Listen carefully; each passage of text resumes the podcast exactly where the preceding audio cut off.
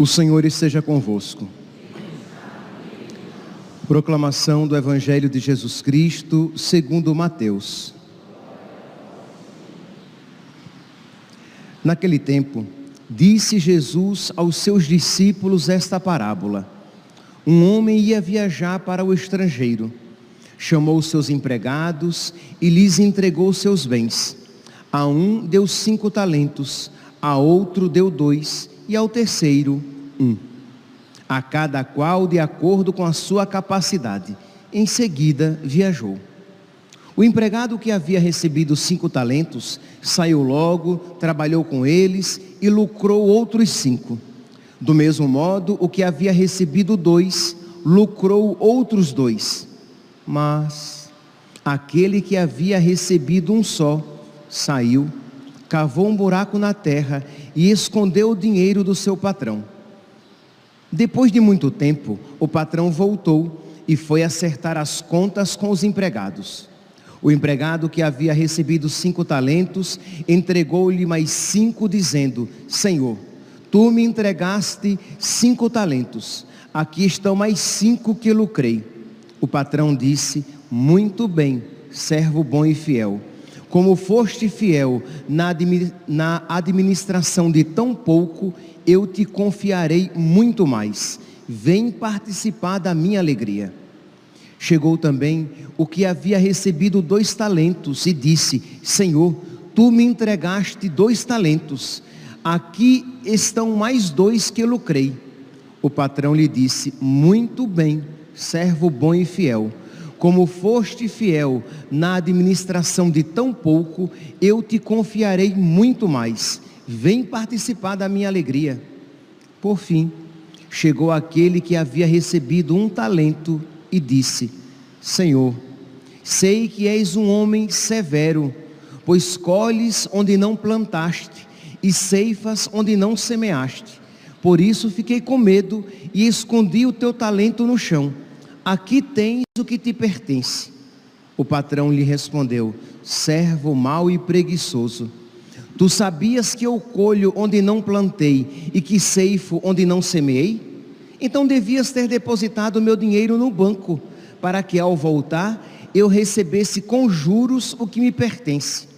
Em seguida o patrão ordenou: Tirai dele o talento e dai-o àquele que tem dez, porque a todo aquele que tem será dado mais e terá em abundância, mas daquele que não tem, até o que tem lhe será tirado. Quanto a este servo inútil, jogai-o lá fora, na escuridão. Ali haverá choro e ranger de dentes. Palavra da salvação.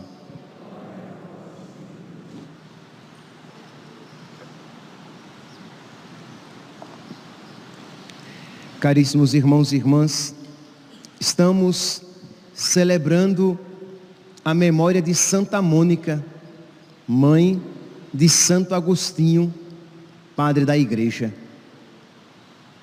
De modo que não há como fazer memória de Santa Mônica e não fazer menção da sua longa intercessão pela conversão do seu filho, mas que também foi ocasião para a sua conversão e santificação.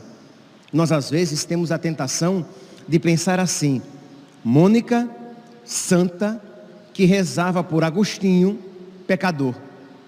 E não era bem assim. Não é que Mônica já estava santa, completa, a obra de Deus já tinha sido terminada nela. E ela então se colocou em oração de intercessão pelo seu filho. Mas Deus foi trabalhando no coração de Mônica, enquanto ela ia crescendo no amor, no amor caridade pelo seu filho. Quando ela foi desejando cada vez mais a conversão do seu filho. Pois bem, então, quem foi Santa Mônica? Santa Mônica era uma mulher nobre que se casou com Patrício na época, ele não era batizado ainda, e Mônica começou, é, teve alguns filhos, dentre eles Agostinho, que era, digamos assim, de uma inteligência aguçada, mas um menino meio indomável. Mostrava que era um, um rapaz, um menino cheio de, de talentos, mas que necessitava de limites para que não se extraviasse. Com em torno dos seus 16 anos, os pais, Mônica e Patrício, viram que era um menino de um, um rapaz de, de talentos que deveria ser aproveitado e o mandaram para Cartago para que lá pudesse estudar com mais profundidade e pudesse, digamos, desabrochar, né? pudesse desenvolver todos os seus talentos. Só que lá em Cartago ele estudou, se formou, mas também se perdeu. Se tornou assim, já era conhecido pela sua grande capacidade oratória, que tinha um grande futuro, mas isso não era suficiente para encher o coração de Mônica, encher o seu coração de alegria. Patrício já havia morrido. Agostinho então tinha apenas a sua mãe. Só que Mônica, ela não queria apenas o filho próspero. Aqui, meus santos, mais uma vez, né, o quanto isso é importante e o quanto os pais católicos precisam pedir a Deus essa sabedoria. Isto é, porque quantas vezes um pai está orgulhoso do seu filho porque tirou o primeiro lugar em medicina, porque tirou o primeiro lugar em direito, porque é um filho muito inteligente, uma filha muito inteligente, tem um emprego muito bem remunerado, mas está caminhando para o inferno, está se perdendo, está em pecado mortal está adjojado, adjojada, né? aqui na, na linguagem nossa daqui de, do Mato Grosso, está juntado, está tendo um namoro de acordo com o coração do diabo, não de acordo com o coração de Cristo. Isto é, e aí o pai, a mãe, só porque o filho é próspero, só porque o filho está se dando bem na vida, se alegra, quando na verdade deveria se entristecer. Por quê? Porque uma pessoa que caminha no pecado, uma pessoa que está longe dos caminhos de Deus, quanto mais facilidades tiver neste mundo, mais facilmente se perde. Então, Agostinho estava muito bem de vida, uma fama muito boa, fama no sentido social, de uma pessoa muito competente, de uma pessoa muito inteligente, de uma pessoa muito capaz, mas muito longe de Cristo. Então, se forma, vem, ele vai agora para Roma, porque, é claro, uma pessoa tão grande, tão famosa, tão capaz, não poderia ficar perdida em Cartago. Então é agora ele vai para Roma, para poder desenvolver melhor os seus talentos. E diz então que Mônica vai acompanhá-lo. Sim, só uma coisa que eu esqueci de, de, de, eu fiz menção rapidamente, mas não explicitei. Lá, enquanto ele se formava, ele se envolveu numa vida de orgias, bebedeiras e se juntou, se ajuntou, se adjojou com uma mulher. Então, quando ele está formado e ele vai para Roma, Mônica diz: Eu vou com você. Não vou deixar mais você sozinho, como eu deixei você sozinho lá em Cartago. E é claro, meus santos, quando a gente quer viver o pecado e alguém quer colocar rédeas na nossa vida, a gente não gosta, né?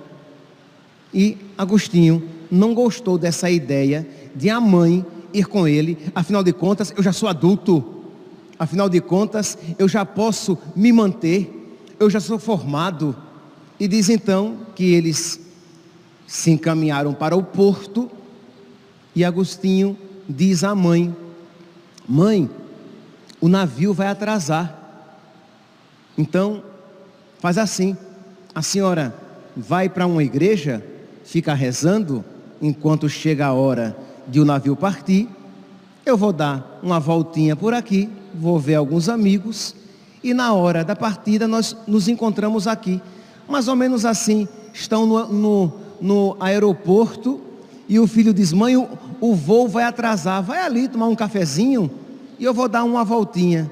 Pois bem, lá foi Santa Mônica para a igreja e o navio não ia atrasar coisíssima nenhuma. Ele subiu no, no, no navio e foi-se embora sozinho para Roma, deixando a sua velha mãe sozinha para trás. Ele mesmo, que coisa horrível, né, Santos? Que coisa horrível.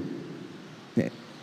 Imagina a mãe velha, sozinha, e ele a enganou, aquela que ele sabia que muito o amava, porque ele mesmo depois, com dor, vai escrever no seu livro As Confissões, enquanto minha mãe por mim chorava e rezava, eu dela fugia.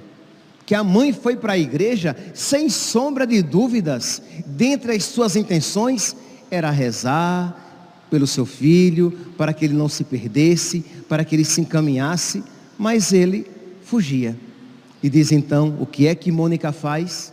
Mônica pega o próximo navio e vai atrás dele. Meus santos, aqui nós temos que ver esta determinada determinação. Isto é, quantas vezes a gente ouve, sei lá, alguém dizer: Ah, eu quero tanto bem dessa pessoa, eu rezo tanto por essa pessoa, mas agora não dá, agora foi a gota d'água. Muitas vezes, meus santos, quase sempre, quando menos a pessoa merece, mais aquela pessoa precisa. E Mônica não deixou a mágoa tomar conta do seu coração. Ela renovou as suas forças, porque o seu propósito era a salvação do seu filho, porque ela estava crescendo no amor caridade. Se ela estivesse sendo movida simplesmente pelo amor de mãe, pelo amor natural, ela poderia se deixar levar pela chaga, pela traição e dizer: então tá bom, ele que, que se vira então, já que ele não quer a minha ajuda. Mas ela não estava sendo movida por um amor natural, ela estava sendo movida por um amor sobrenatural. Meus santos, aqui Deus estava fazendo com que Mônica tivesse pelo seu filho um amor semelhante que ele, Deus, tinha por Agostinho. E nisso foi se dando a conversão e a santificação de Santa Mônica. Ela não seria santa se ela não tivesse aquela vida tão entregue às orações e às penitências pela conversão do seu filho. Então percebe que não é, repito, que Mônica santa rezava por Agostinho, pecador, mas que ao rezar por Agostinho, Deus também foi santificando-a. Isto é, quando Deus, quando uma pessoa é usada por Deus como instrumento de santificação, ela também se santifica. Quando uma pessoa está unida a Deus, até os sofrimentos da vida dela concorrem para a sua santificação. São Padre Pio, vocês sabem já, ele disse que se ele não tivesse passado por tantas provações, ele não teria se salvado. E eu sempre faço questão de mencionar: Padre Pio não disse que se ele não tivesse passado por provações, ele não seria santo. Ele não disse santo, ele disse que ele não teria se salvado. Tudo concorre para o bem daqueles que amam a Deus.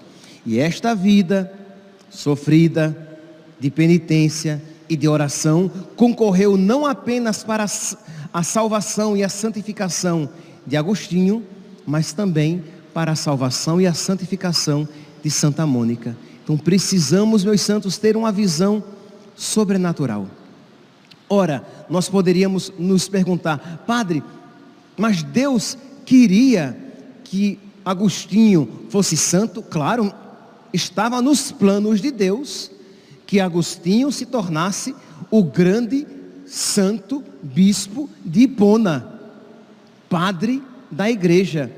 Mas Deus queria fazer Mônica participante daquela obra de Deus. Então é, é maravilhoso quando a gente sabe que quando estamos na graça de Deus, até os acontecimentos mais dolorosos podem concorrer para bens superiores, para bens maiores. Então vamos lá, vamos abrir os nossos olhos para, para a realidade sobrenatural. Você às vezes está passando por uma dificuldade, por um sofrimento, por uma doença, e a sua visão é simplesmente uma visão natural.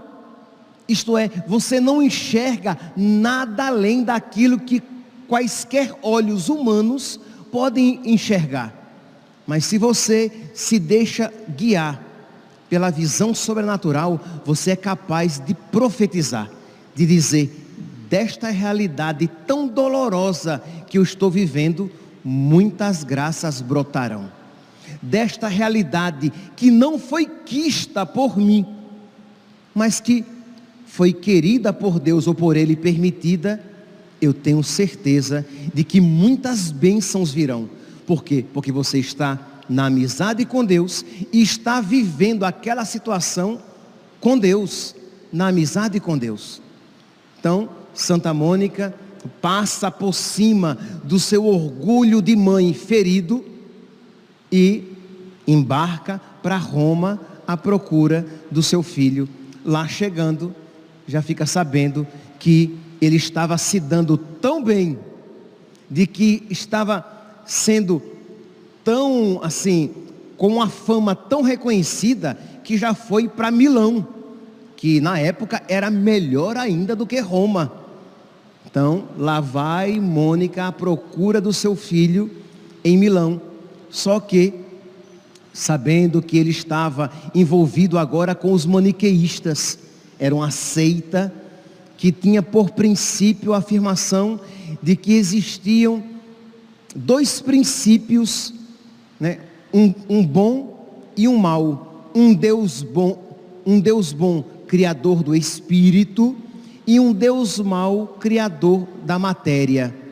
Então essas duas realidades eram contrapostas e nesta contraposição se dava um equilíbrio. Isso é claro, é óbvio que não é nenhuma filosofia cristã. E ele estava se enveredando por esse caminho. Humanamente parecia que Mônica estava perdendo cada vez mais o seu filho. Ele se enveredou na vida mundana, buscando os prazeres mundanos. Ele vivia ajuntado com uma outra mulher, tinha até um filho, Adeodato ele agora estava se enveredando por caminhos religiosos, se afastando cada vez mais do cristianismo. Ele tinha mentido para ela e a abandonado, e ela agora atrás do, do seu filho, que com ela não queria se encontrar. E ela então, lá em Milão, em meio às suas lágrimas, estava na igreja e se encontra com o famoso bispo de Milão, Santo Ambrósio. E vem aquela, aquele acontecimento muito conhecido a nós, e ela vai se aconselhar com aquele bispo, chorando, querendo saber o que ela poderia fazer, o que ela mais poderia fazer para alcançar a conversão daquele filho que há tantos anos, que por quem tantos anos ela estava rezando. Percebe aqui também, meus santos, a perseverança na oração. Nós somos muito frouxos, né? Às vezes nós começamos a rezar pedindo a Deus algo, pedindo a Deus algo bom, e até percebemos no nosso coração que pedimos a Deus algo bom, querido por Deus. Porque vamos lá, você pode pedir algo bom e algo mal. Se você pede algo mal, aquela sua oração se você tem consciência de que aquilo é mal, a sua oração é má. Mas você pode pedir algo bom. Mas você pode perceber no seu coração que não obstante você peça algo bom, Deus não quer para você aquilo. Mas às vezes você pede algo bom e o seu coração encontra paz naquele pedido bom que você faz. Você percebe que Deus, que é do agrado de Deus que você faça aquela prece. Pois bem, então Mônica pedia algo bom, pedia algo que percebia que era do querer de Deus, mas não alcançou logo. E não é que ela não alcançou no primeiro mês, no primeiro ano. Ela passou anos rezando pelo seu filho. E os anos se seguiam, e ela não só não desanimava, mas naquela fé se fortalecia, isto é, pedia cada vez mais, às vezes com o coração mais tranquilo, às vezes com o coração regado de lágrimas, mas ela continuava suplicando a Deus pela conversão do seu filho e fazendo tudo o que era necessário. Aqui, meus santos, é importante também. Nós às vezes pedimos algo a Deus, mas não fazemos a nossa parte, né? E Deus não fará por nós aquilo que cabe a nós. Então, papai, mamãe, você reza pela conversão dos seus filhos, para que eles sejam homens de Deus, para que elas sejam mulheres de Deus, mas você é omisso, é omissa na educação dos, dos, seus filhos. Não pense você que Deus enviará um anjo para dar catequese e ensinar aos seus filhos a virtude. Ah, mas Deus pode? Pode, mas não tente a Deus. Deus não fará, isso cabe a você. Então Mônica rezava pelo seu, pelo seu filho, rezava, mas ela fazia parte dela, lá vai ela atrás dele em Roma, lá vai ela atrás dele em Milão, porque ela percebia que era aquilo que Deus esperava que ela fizesse. Então, nós precisamos fazer a nossa parte. Repito, Deus não fará por nós aquilo que cabe a nós, sempre com a graça de Deus, mas que cabe a nós. Uma outra frase que se encaixa direitinho a esta ideia é aquela frase de Santo Inácio de Loyola: Faça como, como se tudo dependesse de você, sabendo que o resultado depende de Deus. Então Mônica era uma valente, era uma guerreira, e não era uma mocinha, era uma mulher cansada, era uma mulher gasta pelo tempo, pela vida difícil e pelas severas penitências a que ela se impunha. Então ela ali, naquela perseverança, vai atrás e naquele dia então, ela estava assim com perseverante, mas lacrimosa. E diz então que ela se encontra com o bispo de Milão, Santo Ambrósio, e chorosa, lacrimosa, perguntando o que ela mais poderia fazer, que novena poderosa ela poderia fazer, se ele conhecia alguma oração poderosa para ela fazer, para alcançar a conversão do seu filho. E Santo Ambrósio diz: mulher, eu duvido, me custa acreditar que um filho de tantas lágrimas venha a se perder. Eu não posso acreditar que um filho tão chorado pela senhora vá se perder. Porque se a senhora ama esse filho com tanta caridade, muito mais Deus. E disse que aquela palavra do santo bispo consolou o seu, o seu coração. Bispo este a quem Agostinho, sem saber, já estava procurando, porque ouvira falar sobre a sua grande capacidade oratória, que aquele bispo pregava muito bem. E aí Agostinho, apenas para ver a capacidade humana de falar, ele ia à igreja para ouvir os sermões daquele santo bispo. E aí, meus santos, né, juntou a ação de Mônica, com a ação da palavra de Deus pregada por Santo Ambrósio, resumindo a história, Agostinho se converte, abraça o cristianismo e Mônica então está preparada para voltar para a África. O seu filho estava convertido, Então, ela está, eles estão agora no porto de Hóstia, porque essas viagens duravam semanas, meses até, então eram viagens muito cansativas. Agostinho está voltando com ela para a África e numa, numa, numa casa de, de descanso ali no porto de Hóstia, nós temos o relato também no, no livro As Confissões de Santo Agostinho, o, aquele relato do último encontro de Santo Agostinho com a sua mãe. Diz que eles estavam sozinhos, perto da janela que dava para o jardim da casa onde eles estavam hospedados. Ali, longe do povo, antes de embarcarmos, nos refazíamos da longa viagem. Falávamos a sós, com muita doçura, esquecendo-nos do passado, com os olhos no futuro, indagávamos entre nós sobre a verdade presente. Quem és tu? Como seria a vida futura eterna dos santos? Isto é, eles estavam conversando a respeito do céu. Imagine aquele filho tão perdido, aquele filho tão afastado de Deus, estava agora conversando com a mãe a respeito do céu, como seria o céu, como seria a vida com Deus, é, se nós iremos encontrar os nossos familiares que também amaram a Deus, se nós iremos encontrar os nossos santos de, de devoção. Santo Agostinho, que estava fazendo a quaresma de São Miguel, estou brincando, mas poderia perguntar: nossa, nós iremos nos encontrar com São Miguel, com São Gabriel, com São Rafael, com a Virgem Maria, com Jesus. Então imagine, meus santos, nós, nós que às vezes gastamos o nosso tempo pensando em tantas bobagens, não direcionamos o nosso coração e a nossa imaginação para tentar alcançar aquilo que a Sagrada Escritura diz que os olhos não viram, os ouvidos não ouviram e o coração humano é incapaz de imaginar. Porque por mais belo que possamos imaginar o céu, ele sempre será infinitamente mais belo. Porque toda beleza por nós pensada será uma beleza criada, uma beleza segundo a criatura, segundo a, limitação da nossa capacidade de pensar.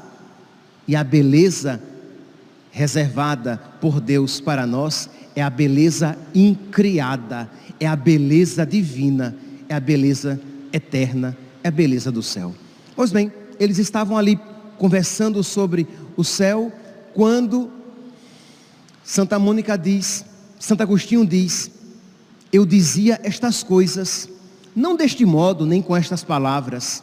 No entanto, Senhor, tu sabes que naquele dia, enquanto eu e a minha mãe conversávamos, este mundo foi perdendo valor junto com todos os seus deleites. Isto é, Entendo aqui, meus santos, não é que Santo Agostinho começou a ficar depressivo, deprimido, melancólico. Não, mas ele começou a ver que tudo isso é tão pouco comparado com o céu. Que tudo isso pelo qual as pessoas às vezes se sacrificam tanto, tudo isso é passageiro.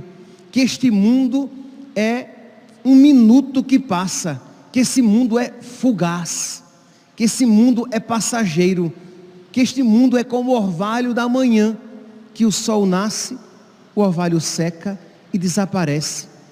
Então, Santo Agostinho faz aquela experiência lá que no, daquela frase do Salmo 72, versículo 25: Se vos possuo, nada mais me atrai neste mundo.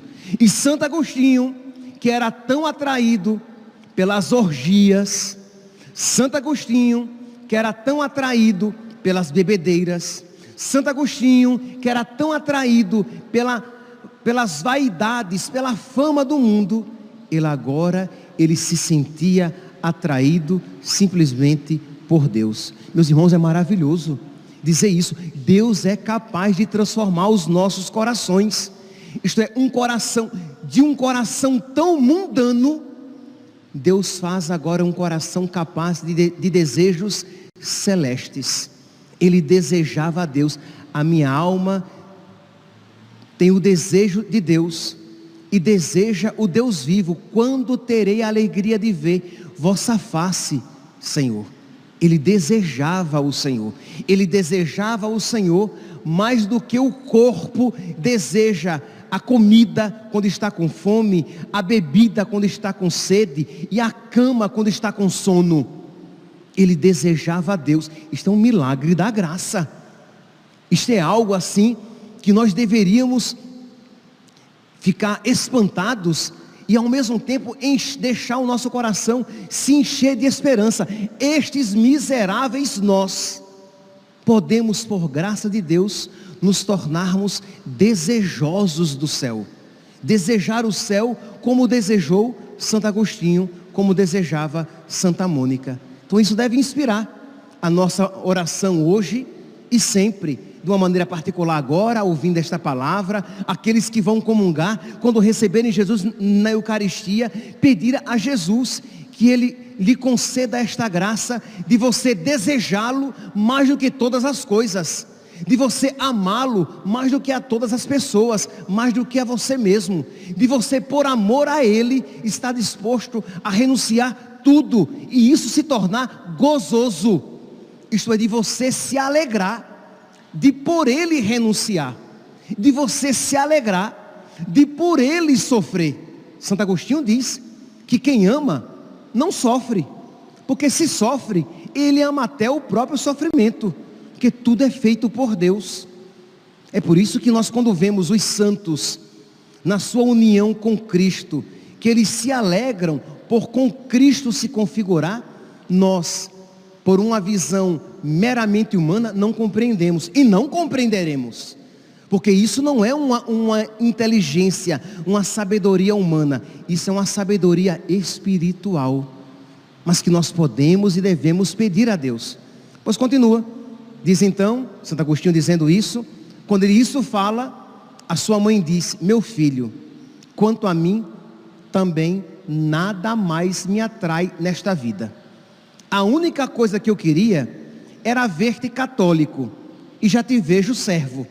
Vejo muito mais, porque ele já queria se consagrar totalmente a Deus. Então eu já posso morrer. E diz que cinco dias depois, ela fica molinha e começa a entrar né, em preparação para a morte. E o seu irmão, o irmão de Agostinho, fica preocupado como é que nós iremos enterrá-la aqui, longe da África, longe da nossa terra natal. E ela olha com certa severidade para o irmão de Agostinho e diz: Olha, vocês podem me enterrar onde vocês quiserem.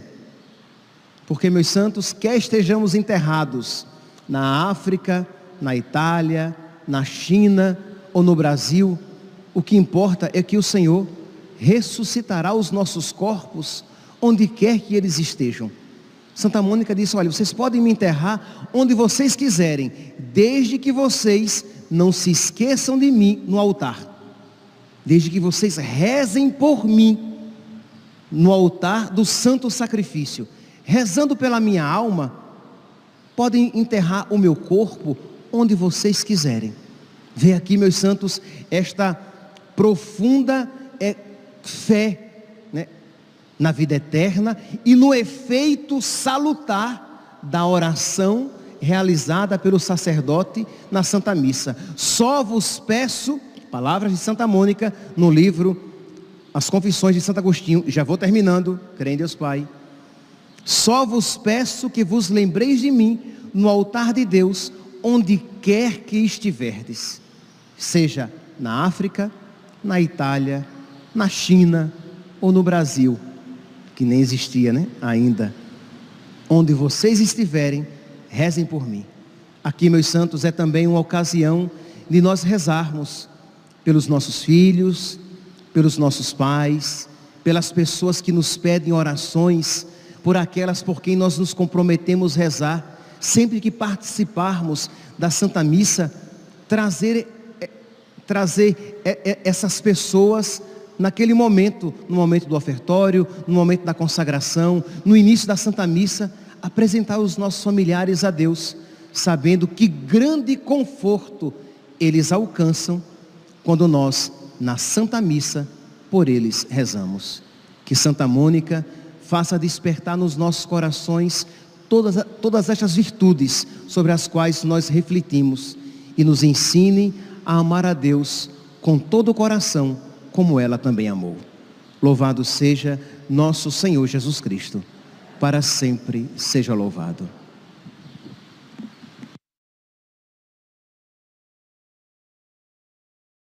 Quantas vezes em nosso dia a dia nossas crianças estão expostas a. Elas passam o dia todo no celular consumindo conteúdos que nada as ensinam. Seria tão bom se pudéssemos engajar nossas crianças na fé Felizmente, isso é possível. Conheça o kit Católico Mirim, Catequese Infantil. Este é um kit completo para o ensino da fé católica de maneira didática e pedagógica para crianças. Se você é pai, mãe ou catequista, dê a oportunidade de seus pequenos se aproximarem de Deus. Não perca tempo, adquira o kit Católico Mirim e ajude a construir com nossas crianças a Igreja do Futuro.